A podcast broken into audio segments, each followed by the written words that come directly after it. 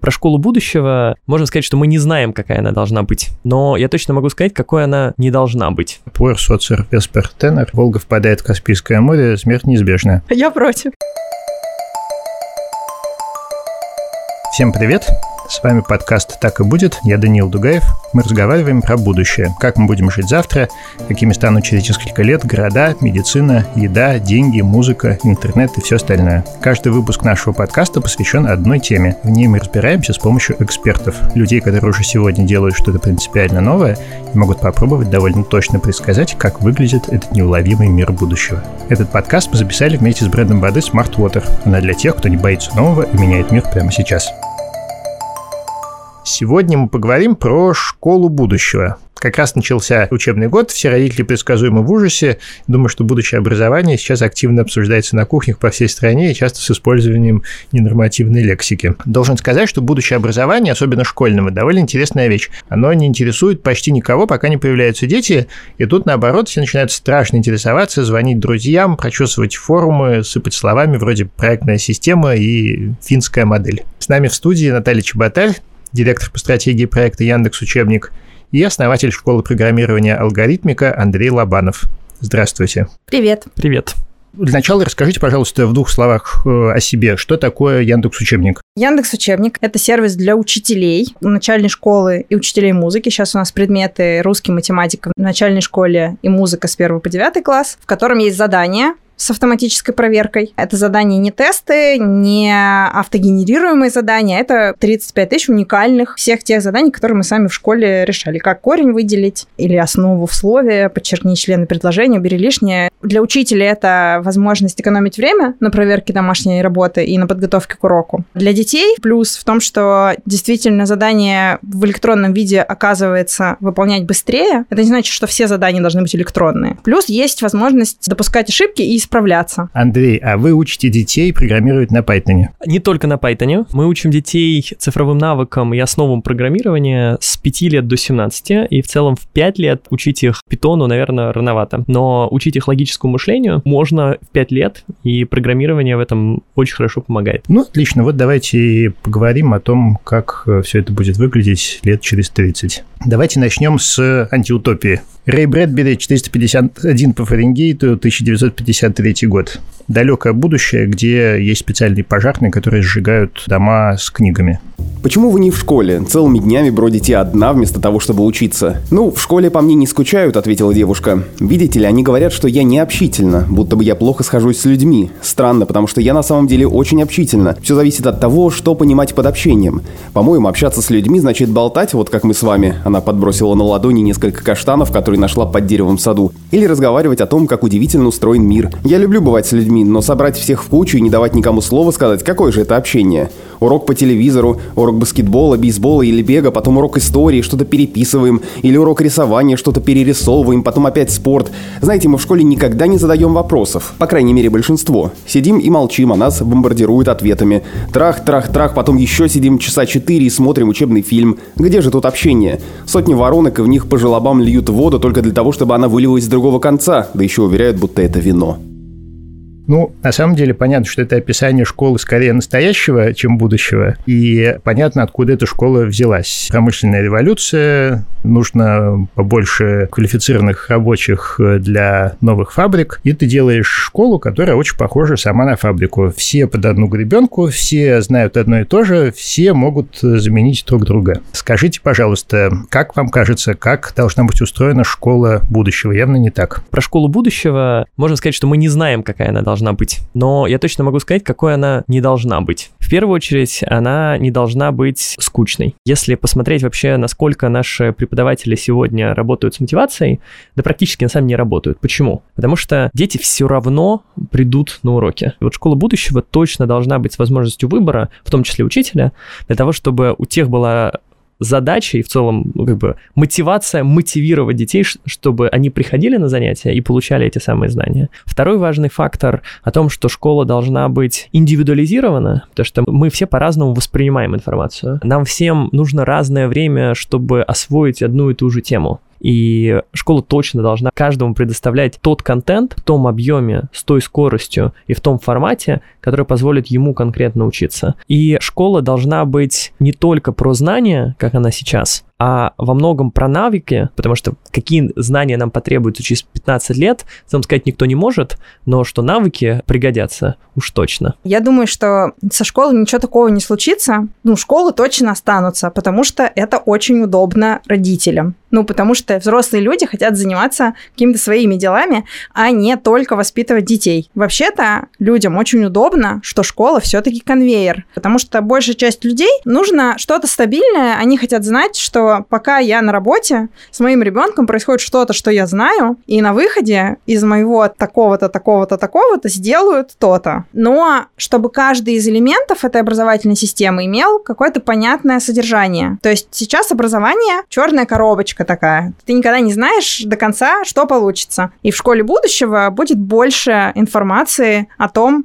что ты получаешь на каждом маленьком отрезке обучения. А что ты будешь получать на каждом отрезке обучения? Например, школы сто лет назад да, были во многом э, заточены на зубрежку. Пор, соцер, веспер, тенор. Волга впадает в Каспийское море, смерть неизбежна. И, разумеется, сейчас это все просто оказывается ненужным, да, потому что ты не можешь навсегда выучить то, что тебе глубоко неинтересно. Ну, то есть можешь, но только какие-то небольшие кусочки. А главное, что это не нужно в жизни, поскольку у нас у каждого есть телефон с сотнями энциклопедий, мы всегда можем чисто технические знания получить в любой момент. Вопрос Э, знаете, как говорят, что хорошие студенты не тот, кто знает, а тот, кто знает, где посмотреть. Сейчас мы все становимся студентами, которые иногда знают, где посмотреть, иногда нет. Не навыки ли эти нужны людям больше, чем стандартная программа, которую преподают в школе последние, не знаю, десятки лет? Школа сейчас себя ищет. Это же такой очень сложный вопрос. Вот что мы должны ребенку в первом классе дать, чтобы это ему помогло. Потому что если мы измеряем, вот мы его учим математике, и он научился считать. Это вообще как бы ему полезно или не полезно? Или, например, мы его учим писать. И вот в прописях, вот помните, у нас было, вот до сих пор часто вот эти прописи есть. Это полезно, что он теперь красиво пишет или не полезно? Вопрос очень сложный, потому что для меня задача там школы и вообще образования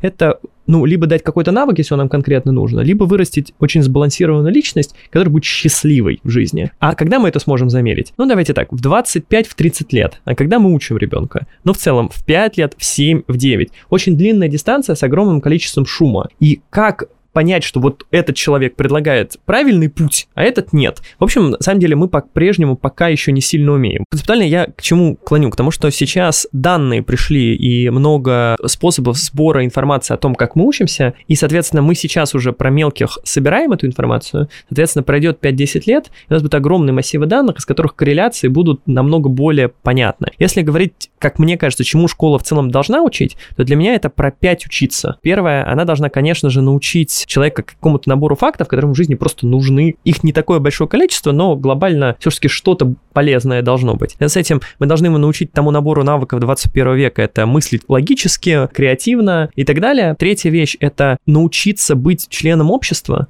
Потому что это же тоже очень важная вещь. Мы взаимодействуем с другими людьми, и как быть гражданином общества и, в общем, чувствовать себя хорошо в социуме, это супер важная история. Четвертый пункт — это про то, как научиться жить самим собой, как научиться рефлексировать. И это, на самом деле, сейчас образование мало дает, и, конечно же, мы все от этого сильно страдаем. И пятое, но не последнее, конечно, это учиться учиться. Потому что, конечно же, что нам потребуется через 10 лет, непонятно, но вот умение нагуглить информацию или наиндексить информацию и сделать оттуда выводы, соответственно, и после этого взять то, что нужно, это чертовски важно, и этому надо тоже учить. Или просто спокойно иметь смелость написать любому ученому и спросить у него что-нибудь. Про данные еще интересно, что у нас данных уже очень много вообще у всех, и про образование в том числе. Сейчас вопрос в том, что на самом деле немножечко запаздывает блок знаний о мозге и о том, как один мозг учит другого. Допустим, компьютеры или технологии могут проверить, что ты там сдал или не сдал что-то.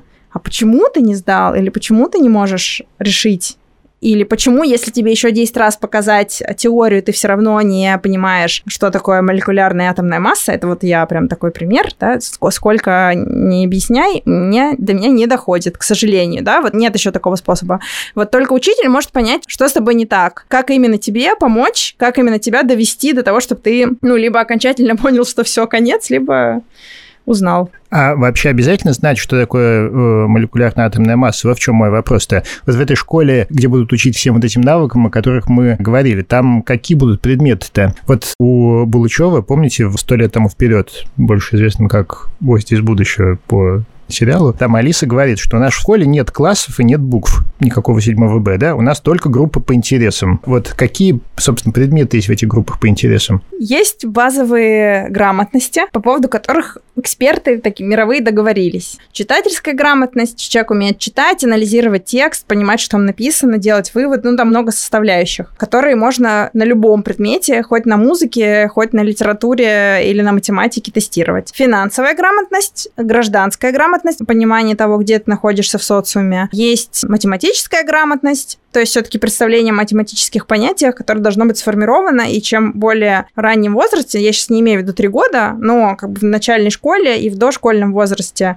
понятие там числа, дроби и так далее, оно позволяет тебе, ну, чем лучше ты это освоишь, тем больше вариантов будущего у тебя будет. Этот подкаст мы записали вместе с брендом воды Smart Water. Она для тех, кто смотрит в будущее и меняет мир уже сегодня. Есть миллионы мнений, что в этой школе должно быть. Я точно согласен с Наташей, что вот эти грамотности должны быть, но, с другой стороны, те навыки и так далее, и их можно учить через большое количество разных дисциплин. Например, мы в алгоритмике учим детей программированию. И вот мы с детьми разрабатываем компьютерные игры. И придумать свою компьютерную игру — это про развитие той самой креативного мышления. Дети с 10 лет уже совершенно классно объединяются в команды, кто-то отвечает за дизайн, кто-то отвечает за код, и вот она командная работа. И там же проектное мышление, потому что школа сейчас не сильно учит работать там там месяц над одной и той же задачей, а здесь ты приходишь и долго работаешь над одной и той же задачей, как мы в жизни работаем. И это про программирование. То же самое можно сделать про физику, про робототехнику, про что угодно. То есть эти навыки доставляются, и мы можем ими учиться через сотни различных способов. Надо дать возможность ребенку разные пути, и мы точно дойдем к успеху. Какие это пути? Наверное, они будут меняться в зависимости от эпохи. Когда-то это было, может быть, шахматы, если мы говорим про логику, сейчас это программирование, которого не было. А так много всего интересного, что, наверное, выбрать тот единственный путь, который будет правильный, практически невозможно. Вот если на самом деле попробовать ответить на вопрос, что делать родителям, имеет смысл придерживаться холистического подхода к образованию детей. Да? Что такое холистический подход? Ну, целостный подход когда ты любого ребенка, будучи родителем, должен, значит, себе пометить, что у меня со спортивным вообще развитием, с, там, с физкультурой, спортом, здоровьем. Есть такой кружок, вообще, что я для этого делаю? Хоть бассейн, неважно, что в этом смысле, есть там вот это. Там я гражданин общества, да, это важно. Где я вообще живу, какие-то бытовые вещи, как устроен банк, кредит, как себя обеспечивать, как нормально в жизни существовать в мире, в этом государстве. Есть блог про как заботиться о себе с точки зрения тела, своего состояния психологического. Что ты для этого делаешь? Ты можешь для этого в шахматы играть, можешь заниматься музыкой, можно разными путями к этому приходить, но насколько ребенок способен управлять своими эмоциональными состояниями, чтобы в будущем не приходить в какие-то тяжелые депрессии в подростковом возрасте. Ну, то есть любые способы. Творческое развитие обязательно должно быть, любое тоже. Можно петь, танцевать, играть, э, театр ставить. Ну и такой какой-нибудь хард. Грамотно писать, читать, знать математику. На самом деле, ну, возьмите уважаемые родители, листочек бумаги, выпишите те самые грамотности, про которые мы сказали, и напротив каждой из них напишите, а где ребенок получает у вас информацию и, условно говоря, образовательный контент по каждой из них. Но что важно, я не знаю, как у вас, у меня есть огромное количество знакомых, которые в свое время ходили в музыкальные школы.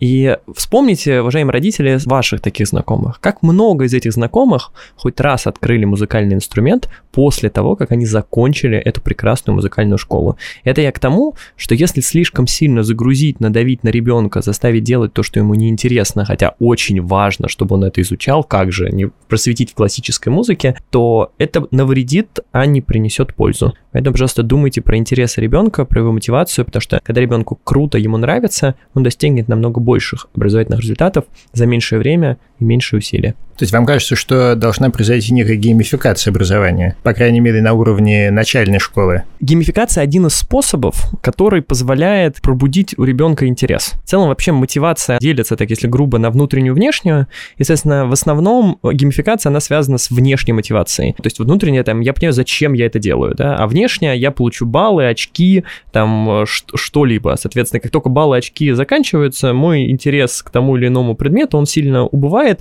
а значит, в общем, и знания, как вот ты говорил вначале, что то, что неинтересно, улетучивается. В общем, мы, конечно, изучили, но как только так сразу, в общем, из мозга это выкинули. Поэтому, конечно, иногда очень полезно применять элементы геймификации для того, чтобы вовлечь.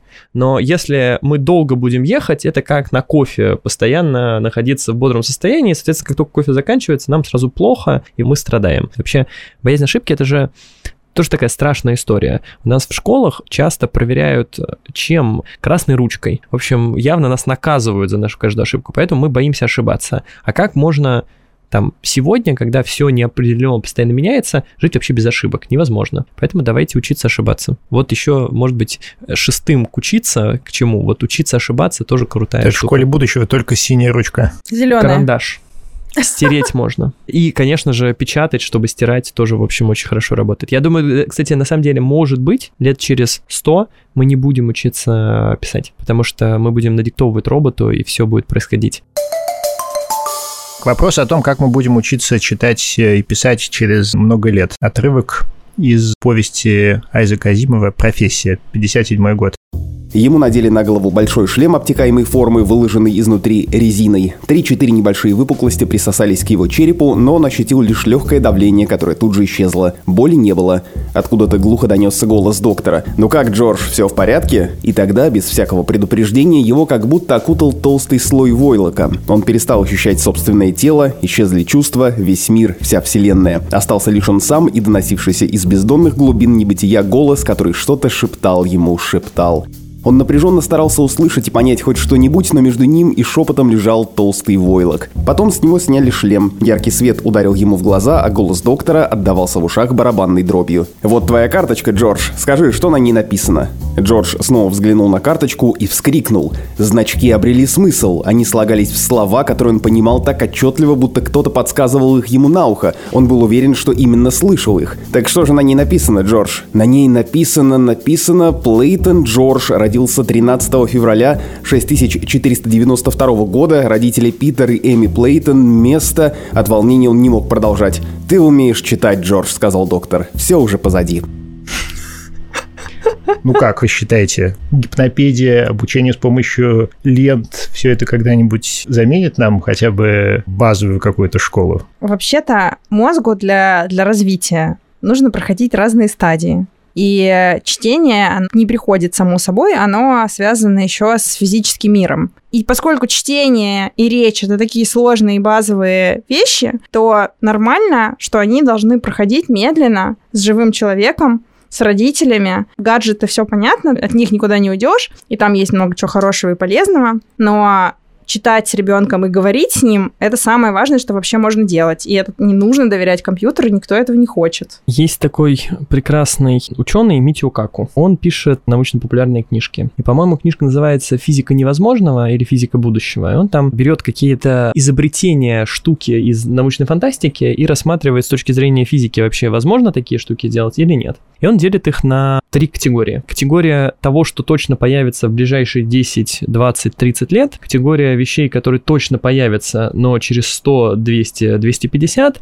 И категория того, что наука не доказала, что невозможно. То есть в целом совсем непонятно, как это делать, но нет ни одной теории, которая доказывает, что это сделать нельзя. Вот мне кажется, вот, это, вот этот прекрасный момент, он относится очень сильно как раз к истории, что наука не доказала, что этого нельзя, но точно сейчас вообще никто не понимает а, на тему того, как это можно сделать. И, и, и нужно ли это делать? А, мне кажется, это прямо круто. Ну, то есть мы, конечно, попадем в совершенно какой-то другой мир, в котором, может быть, людям э, общаться с собой будут совершенно по-другому. И это как-то нас страшит. Но, с другой стороны, как бы и наши дети уже общаться будут совершенно по-другому, чем мы, потому что мир ускоряется. И их это страшить не будет будет, хотя нас страшит. Почему это хуже для них, непонятно. Надо какие-то метрики в этом плане. Я эти метрики не знаю. Не, ну есть очень простые вещи, про то, что мозг ребенка развивается неравномерно. То есть в какой-то момент, ну, то есть те, у кого есть дети, Лесенкой, это видят прямо на, лесенкой, на детях, лесенкой. да, что, то есть в какой-то момент он раз вырос, а потом раз поумнел, вот просто там на следующей неделе раз и начал какие-то умные мысли выдавать. И вот эта вот неравномерность, мы хотим ее взять, ну, как бы все эти органические процессы, и заменить всем, вставив одинаковый, вернуться к конвейеру, получается, да, и вставить всем одинаковый чип. Я против. Мне кажется, что в целом ну, образование думает о том, как сделать образование эффективнее, и оно становится быстрее. Цель в каком-то смысле, возможно, не быстрее научить считать, а научить глубже человека понимать счет и, например, там не научить ребенка быстрее читать, а научить понимать то, что он читает, потому что часто, ну, это как, опять же, про развитие, э, я все-таки, потому что Наташа что-то как бы отреагировала достаточно жестко на мои, э, так сказать, замечания. Я, например, понимаю, что детей, и там я на эту тему какое-то количество исследований тоже читал, которые недостаточно поползали, а их сразу как бы родители пытались научить ходить, они потеряли какие-то важные этапы в развитии, и это абсолютно точно на них в будущем влияет. Соответственно, вот этот момент, я это называю эффект табуретки, в плане того, что насколько... А мой пошел-то раньше твоего, как бы, вообще, как классно, и а мой, вон, смотри, есть еще вот ментальная арифметика такая вещь, вот, как бы, это что же про эффект табуретки, да? Сидим с друзьями, как бы, я своего там сына Петьку зову, говорю, Петька, а ну-ка 781 плюс 754, как бы он мне тут называет, и тут как бы я своим друзьям говорю, смотри, а ваш-то так может, нет? А, а мой может. И это же не про то, что ребенку действительно нужно. Но те вещи, которые нужны, образование абсолютно, там и Наташа, Яндекс учебники, мы в алгоритмике, мы ищем способы, как действительно больше дать ребенку того, что ему пригодится, и дать это в каком смысле эффективнее убрать какие-то вещи. Но это настолько тонкая материя, что с ней как бы опасно играть прям вот так. У нас есть э, полно примеров в России тоже, когда 11 и плюс дети начинают программировать, начинают делать свои стартапы, зарабатывать деньги. К 18 они вообще готовые специалисты. Это такое очень конкретное ускорение. И им уже не нужно идти ни в какой университет, потому что они сами с усами. И в этот момент было бы очень удобно уже взрослому, более-менее определившемуся с тем, куда он идет, что он хочет делать человеку, получать обновление знаний в какой-то удобоваримой и быстрой упаковке. И это как раз э, к вопросу о том, что хорошо бы эти знания были в коробочках и хорошо описаны. Ну, то есть мне нужно освоить, не знаю, какой-нибудь вид управления, да, или какую-нибудь методику. Вот не, не 10 книжек читать и искать, а вот этот эксперт лучше или этот хуже, а чтобы мне сразу было видно, где, что, как, в чем разница, и я могла там не, не неделю поисками заниматься и спрашивать у всех знакомых, а сразу видеть некоторый рейтинг или в поиске находить такие вещи. Следующий отрывок из романа Нила Стивенсона «Алмазный век». Это, между прочим, относительно недавняя книжка 95 года. Сюжет такой в относительно недалеком будущем. Девочке из бедной семьи попадает в руки книга, которая называется «Иллюстрированный букварь для благородных девиц». Пропедевтическая энциклопедия, в которой рассказывается история принцессы Нелл, а также друзей, родственников, знакомых и прочее. Нелл — это имя девочки, да, то есть она берет эту книжку, и там уже есть ее имя. И вот как описывается взаимодействие этой книжкой. Книга говорила приятным контральто и произносила слова, как самые-присамые Вики. Голос был настоящей женщины, только Нелл никогда такой не видела. Он взлетал и падал волнами, и когда Нелл закрыла глаза, ее унесло в теплое море чувств. Жила-была маленькая принцесса по имени Нелл, и она томилась в темном замке посреди большого прибольшого океана вместе со своим товарищем и защитником, мальчиком по имени Гарф. Еще с ней жили четыре друга – динозавр, уточка, кролик Питер и Мальвина. Принцесса Нелл не могла уйти из темного замка, но время от времени их навещал ворон. «Кто такой ворон?» – спросила Нелл. На картинке был остров с птичьего полета. Он стал уменьшаться и совсем исчез, остались только море, небо и черная точка посередине. Она росла и превратилась в птицу, а внизу проступили большие буквы. «Ворон», – сказала книга. «Ворон». Давай повторим вместе. «Ворон». Молодец, Нелл, ты такая умненькая, у тебя так хорошо получаются слова. Можешь прочесть слово «ворон»? Нелл неуверенно молчала. Уши ее еще горели от похвалы. Через несколько секунд первая буква замигала. Нелл ткнула в нее. Буква стала расти и росла, пока не вытеснила со страницы все остальное. Ножки у нее увеличивались, превратились в колесики со спицами, они крутились. Палочка стала рамой. «В. Велосипед», — сказала книга. Картинка по-прежнему менялась, появился маленький руль. На велосипеде сидела Нелл, она ехала в гору. Нелл на велосипеде въехала на вершину высокого вулкана, сказала книжка. На странице появились еще слова. А зачем? Она обронила обруч и озирает окрестности, разъяснила книга и показала обруч. Он был пестрый и катился совсем не быстро. Потом обруч уменьшился и стал черной буковкой. О означает обруч. Разноцветный обруч с разбега ринулся в ревущую реку.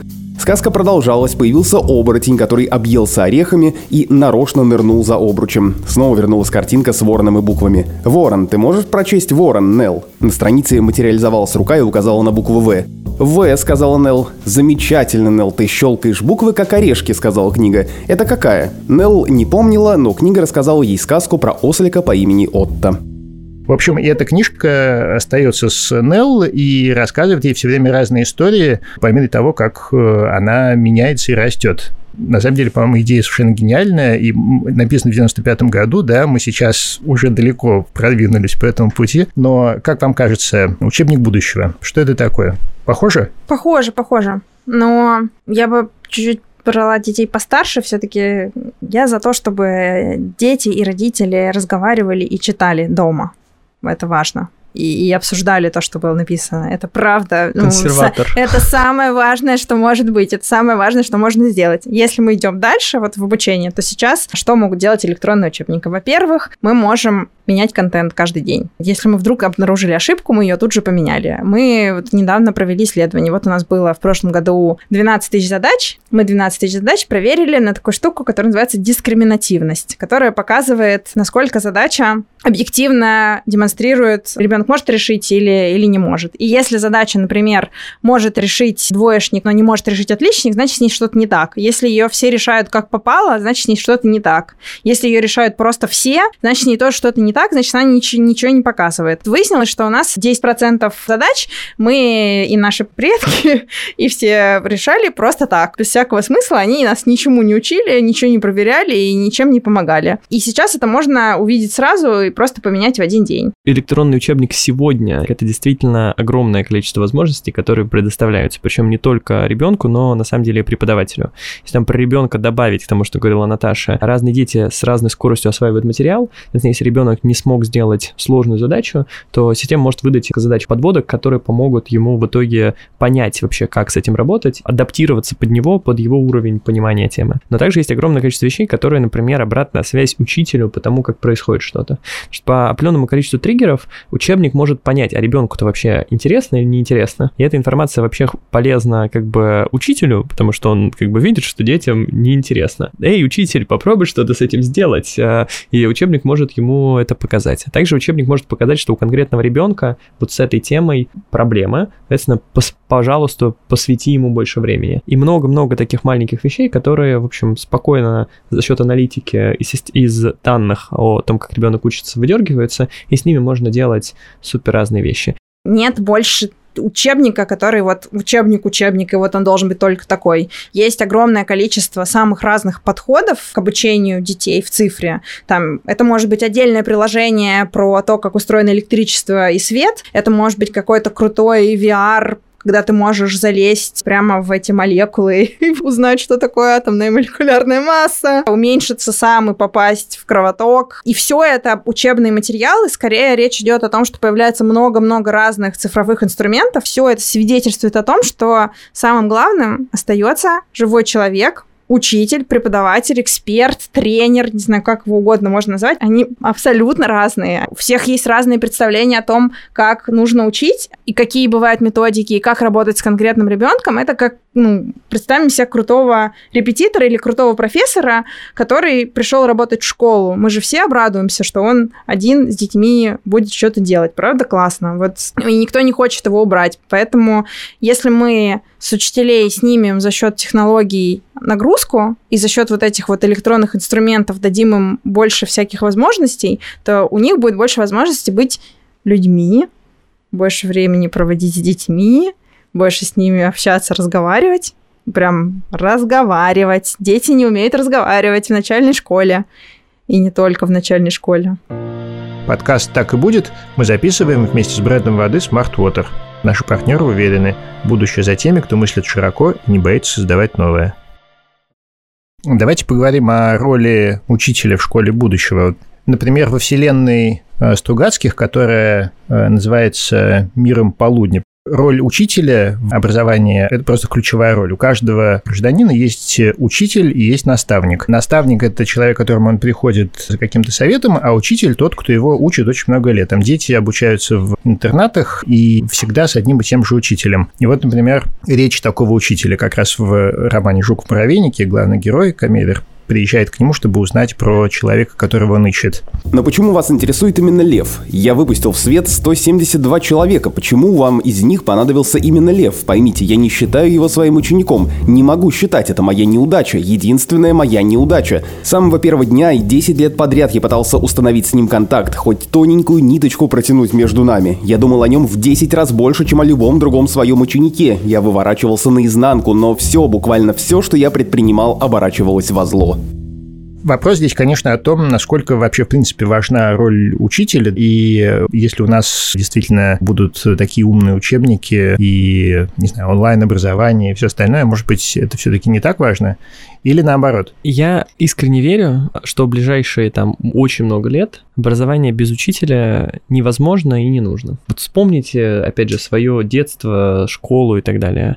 У каждого есть один-два человека, которые на них очень сильно повлияли. Предмет самый любимый, по которому мы путь выбрали и так далее. Это часто учитель. Есть так много граней о том, как можно подходить к конкретной личности, что запрограммировать так, что бездушная система это начнет делать, ну, ближайшие там очень много лет это точно будет невозможно. Мне кажется, учитель — это кислород в системе образования. Но многие умудряются жить с голосовыми ассистентами, например общество себе плохо представляет работу учителя или директора школы. Вот директор московской школы, в которой учится 11 тысяч детей, которые каждый находится в разных зданиях, могут друг другу сломать руки, ноги, могут как бы вообще все что угодно сделать. Потом там есть педагогический коллектив, сложные все личности, очень необычные, творческие учителя, и ими тоже как-то нужно управлять. И еще у всех этих людей есть, у детей есть родители, да? И вот этим всем нужно как-то управлять. Но даже если представить себе просто учителя, который ведет один класс или несколько классов, то дело же не в том, чтобы начитать им программу, а в том, чтобы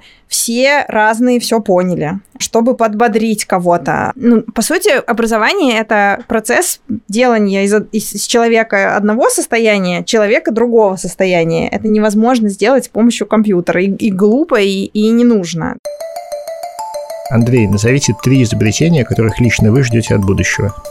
Мне очень хочется, чтобы человечество почти достигло бессмертия, но не достигло, но так, чтобы можно пожить было, да, вот, и пожить молодым в состоянии того, когда все хочется. Это первая вещь. Вторая, я очень влюбился в космос, и возможность полетать к другим звездам — это то, что заставляет меня хотеть, чтобы на мой век это пришлось. И третий момент. Хочется, чтобы мы не потеряли общение с собой, общение друг с другом и, наверное, вот эту важную часть чувств в жизни. Я хочу телепорт, телепорт и телепорт. Мне очень-очень сильно нужен телепорт. Это был подкаст «Так и будет». Я Данил Дугаев. Ставьте нам лайки, подписывайтесь на нас, пишите нам письма по адресу подкаст собака медуза.io. Рассказывайте о нас своим друзьям. Спасибо. Спасибо тебе. Всем пока.